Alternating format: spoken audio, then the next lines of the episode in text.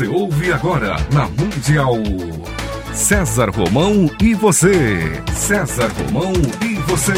Um programa alegre, descontraído interativo. César Romão e você na Mundial.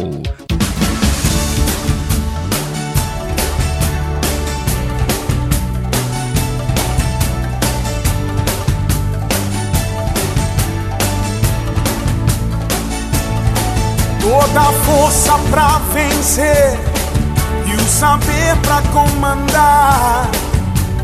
Tudo isso um dia vai chegar. Na jornada que começa, mil perguntas vão surgir. Vai achar suas respostas, vai saber aonde ir. Só você vai liberdade pra viver. E um dia então será como um grande homem deve ser. Olá, fique comigo, que eu estarei com você aqui na sua, na minha, na nossa querida Rádio Mundial. Mesmo sem ninguém contigo, ninguém pra te guiar. Mas com fé e paciência, sei que um homem vai se tornar. Só você vai encontrar liberdade pra viver. E um dia então será como um grande homem deve ser. Somos seres geradores de energia e condutores de eletricidade. Em 1929, o psiquiatra austríaco Hans Burger descobriu que padrões de atividade elétrica poderiam ser registrados com eletrodos colocados em diversos pontos do couro cabeludo. Esses padrões foram chamados de eletroencefalograma ou EEG, que significa escrita elétrica do cérebro. Embora o EEG seja acompanhado com base aí no couro cabeludo, Burger conseguiu demonstrar que parte da atividade que ele registra tem origem no próprio cérebro e não se deve simplesmente à musculatura do couro cabeludo. O fato tornou-se um potencial instrumento de pesquisas realizadas na busca de correlações do EEG com a personalidade, a inteligência e o comportamento das pessoas. O ser humano é o único a possuir um cérebro com aproximadamente 100 bilhões de neurônios, dos quais cerca de 15 bilhões constituem o córtex cerebral. Qualquer outro animal, por mais perspicaz que seja, apresenta no máximo a relação de 1 para 10 na comparação com as nossas células cerebrais. Essa fonte de energia provavelmente é responsável pelas emoções que sentimos e vivemos, causando aí constantes conflitos com a razão, a lógica, os cérebros humanos com um pouco mais de um quilo de células e, e humores neurais. Né? São três vezes maiores do que os dos nossos primos na evolução, os primatas, os não humanos. À medida que o cérebro evoluía, o nosso sistema límbico foi aperfeiçoando duas ferramentas poderosas: o aprendizado e a memória.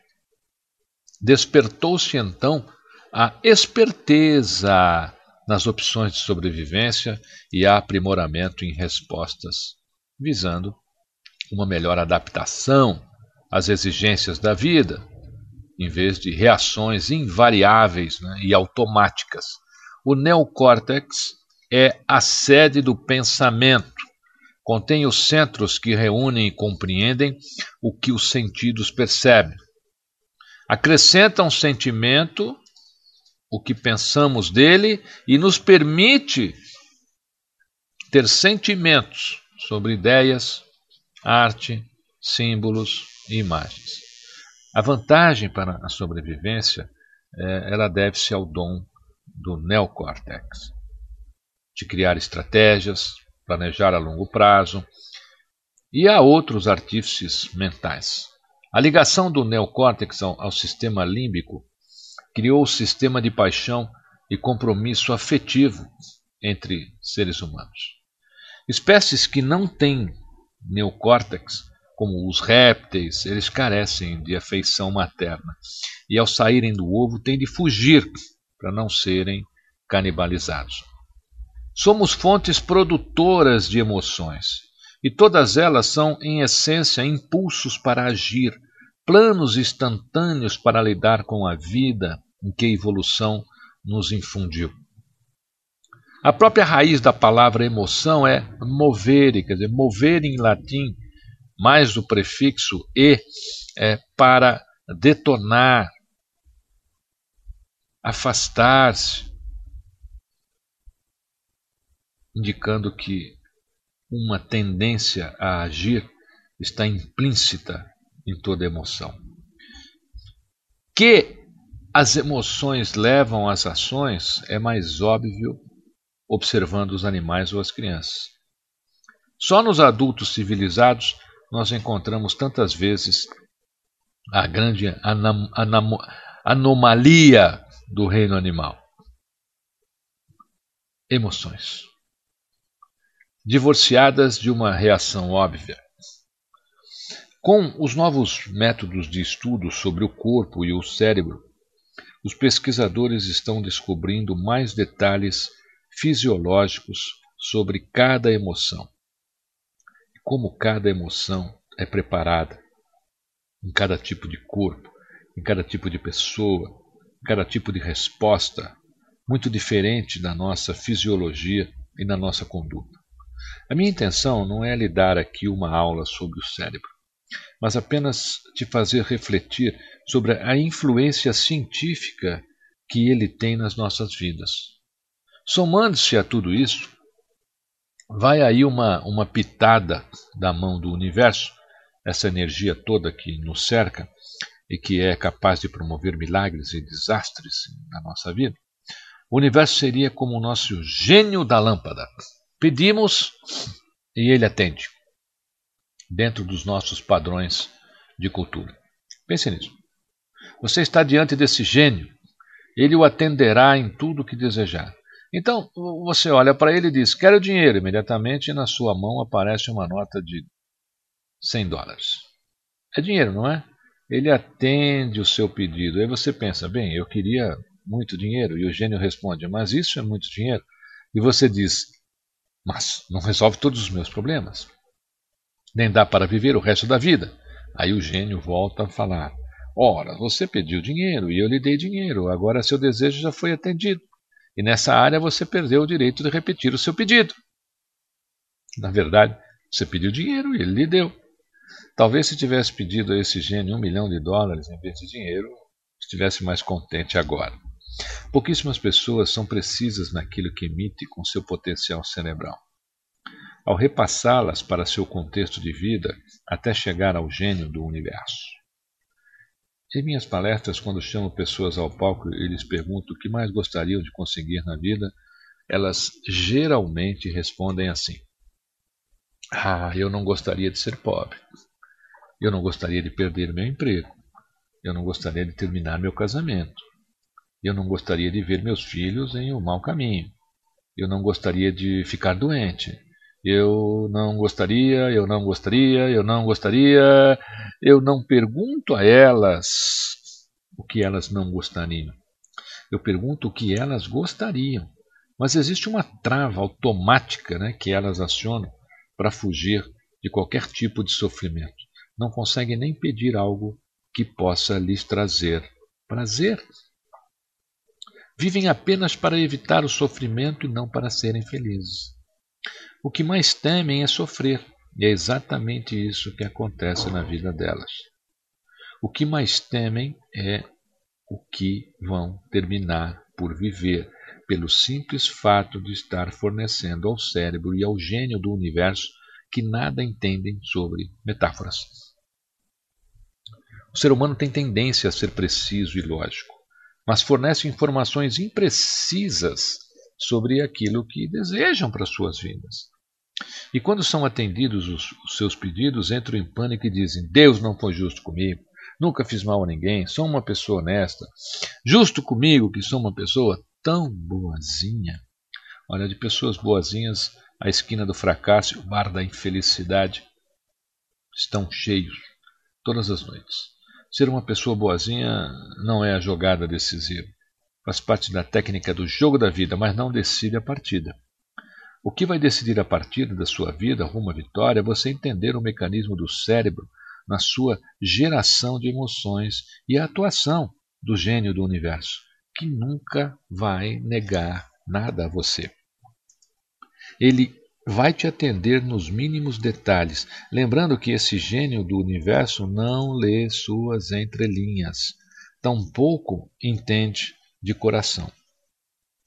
Ele é lógico.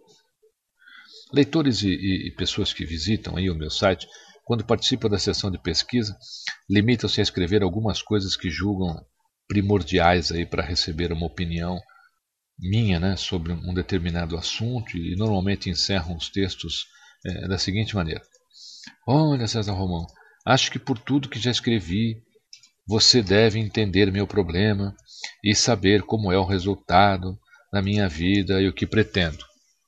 Olha, não é bem assim. Eu só posso saber o que as pessoas me deixam saber. O resto é adivinhação com grande percentual na margem de erro de qualquer interpretação. Existem pessoas que entregam um monte de rosas para uma, uma, mulher e um cartão apenas com seu nome, mas não escrevem que a amam, nem dizem isso ao vivo, a cores, apenas dizem, ora bolas, quem dá rosas demonstra um sinal de carinho e amor. Bem, isso são eles que dizem, mas as mulheres normalmente gostam de ver isso escrito e dito. E quando esses homens não têm um retorno como o esperado, acho que a mulher não foi legal com eles, sendo que eles é que não foram legais com a mulher. Não fizeram a coisa por completo, deixando um espaço para serem aí mal interpretados. Esse espaço é, é que cria a bolha da insatisfação de um desejo mal atendido. Grande parte das pessoas vive suas atividades profissionais e amorosas de maneira a mantê-las, não a vivê-las. Quando se luta para manter algo, é sinal de que esse algo pode escapar, e tenha certeza, vai escapar. Tudo aquilo que você temer na sua vida fará parte do seu destino. Tudo aquilo que você quiser viver na sua vida de maneira é, nutritiva será nela acrescido. Se até então seu coração ainda não atentou para isso, ainda há tempo para ser muito, mas muito mais feliz. Você merece. Você merece ser uma pessoa muito feliz. Pode até parecer estranho isso que eu vou lhe dizer agora, mas você já pensou em, em deixar marcas num papel? Quantas marcas um papel pode produzir? Um objeto tão fino né, e ao mesmo tempo tão cortante com ele, aprendemos a ler e assimilar ideias, além de emocionar a quem amamos. Né? As pessoas hoje estão muito conectadas no e-mail, nas redes sociais. Por outro lado, com palavras que não gostamos de ler, o papel se torna um instrumento pontiagudo que fere e nos deixa marcas. Eu separei aqui alguns episódios que podem comprovar isso.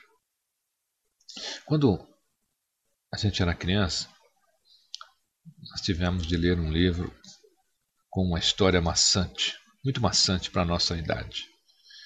E como se fosse um castigo, não é verdade? Além de sermos obrigados a lê-lo, ainda tínhamos de fazer um resumo sobre ele. Isso acabou criando a síndrome da leitura em muitas crianças que hoje são adultas. Ler virou símbolo de chatice.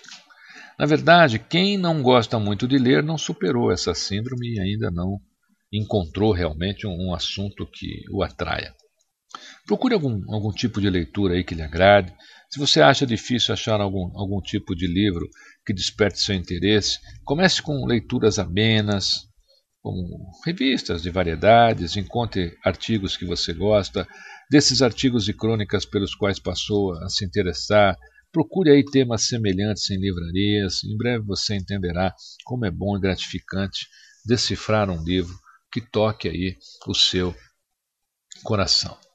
Quantas vezes você já se pegou aí dando soco no sereno, querendo gritar e sumir e deixar tudo de lado, Pode ser o caminho do estresse chegando, se é que já não chegou, instalou-se aí de vez e você nem percebeu. De vez em quando, pegue uma folha de papel, escreva tudo aquilo e todos aqueles que te deixam dessa maneira, recorte em pequenos pedaços, faz uma fogueirinha, aí num cinzeiro mesmo, e vai colocando os itens um a um, imaginando que aquilo que queima para sair do seu caminho, tá certo? Imagina que você está queimando realmente aquilo e trazer aí a sua paz de volta. Deseja ainda que esses itens encontrem o seu próprio destino e não mais interfiram no seu. Apegar-se demais a determinados fatos é como abraçar um caldeirão fervendo e sair com as marcas de queimadura nos braços. Escolha algumas pessoas que você estima, escreva para elas, envie pelo correio. Não é mandar e-mail, não. Envia pelo correio. Não é falar lá na rede social, não. Você deve estar, nossa, o tempo mudou. Em plena era do computador, você vem me falar em correio? Eu sei que a tecnologia avançou e, e muito. E as correspondências mudaram, mudaram demais também. Mas nada pode transmitir mais carinho ou mais energia e atenção do que um bilhete escrito à mão. Você pode estar pensando que talvez sua letra seja feia, que a pessoa não a entenderá, mas posso garantir que ela compreenderá. Sim, é muito bem, e, e vai compreender bem mesmo, e vai ficar emocionado. Afinal, sua letra é seu DNA, impresso numa mensagem. Agir assim com as pessoas de quem gostamos é estar sempre lhes dando um abraço, um aperto de mão. Melhor do que ficar perto de alguém é estar perto. Escreva. Sua letra tem esse poder. Faça do papel o seu melhor instrumento de doação. Escreva, doa-se a quem você ama e a você mesmo. Limpa aí as marcas de papel que você deixou na vida, deixando essas marcas é, é, num cantinho. Esqueça. Parece difícil pensar que é possível deixar sua marca impressa num papel da sua vida, não é mesmo? É possível sim. E você deve sempre acreditar que é, pois assim já terá percorrido mais da metade do caminho. E se você não se convenceu ainda de que é possível, pois não passou aí da metade do seu caminho, confie, acredite. Você é maior do que esta pessoa que está aí diante dos seus próprios olhos. Algumas pessoas passam uma vida inteira dizendo que querem mais responsabilidade. Outras dizem que querem mais satisfação. Será que todas elas já conhecem seus verdadeiros limites? A maioria das pessoas sabe que atingiu seus limites quando? O filho derruba macarrão na roupa na escola, o marido deixa o jornal no chão da sala, a mulher aperta a pasta de dente bem no meio, o chefe lhe dá uma bronca, a namorada bate o telefone, o seu time não ganha. É assim que você conhece seus limites também? Se você respondeu sim a algumas dessas perguntas, eu, eu gostaria de mostrar-lhe algumas pequenas lições da vida.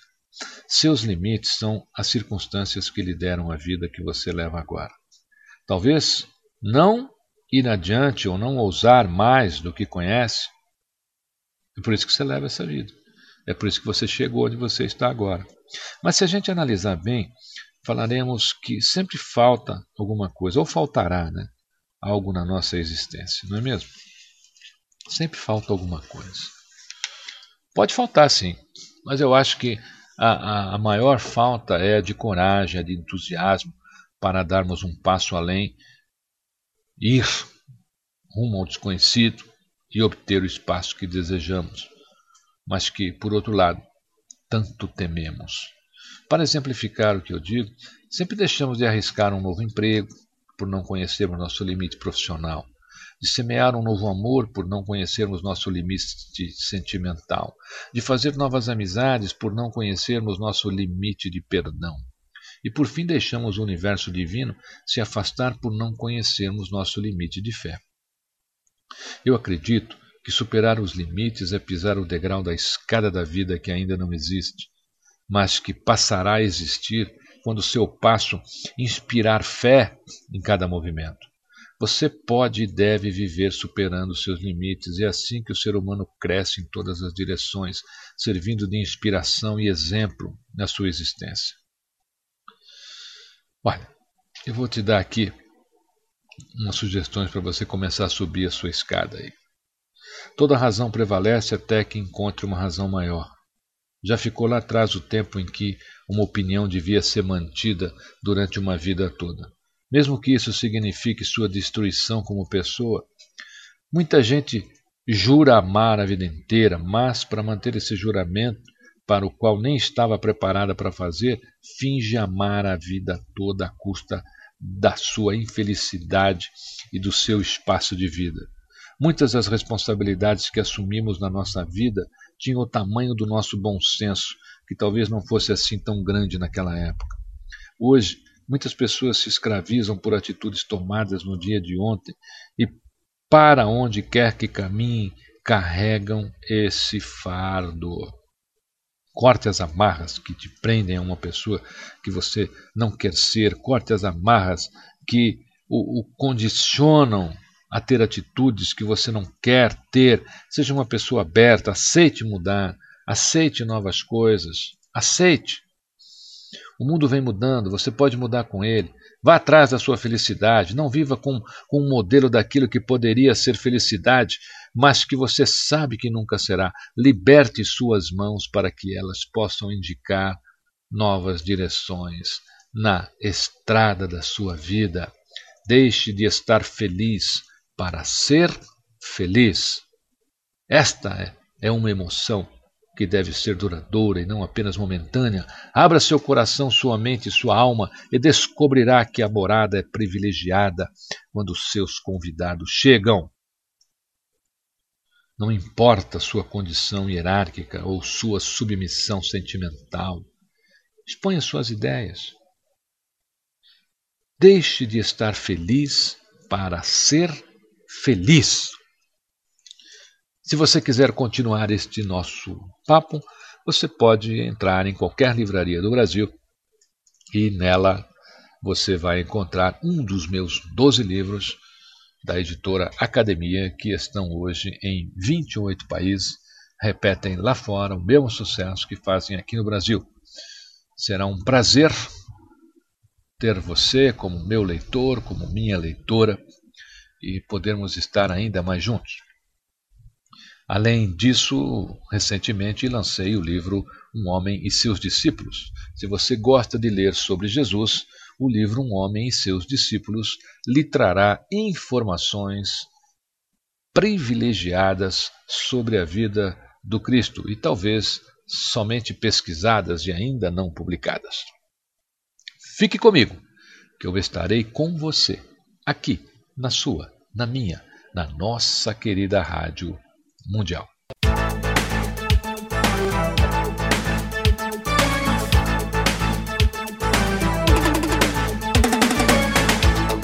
Você ouviu na Mundial. Programa César Romão e você.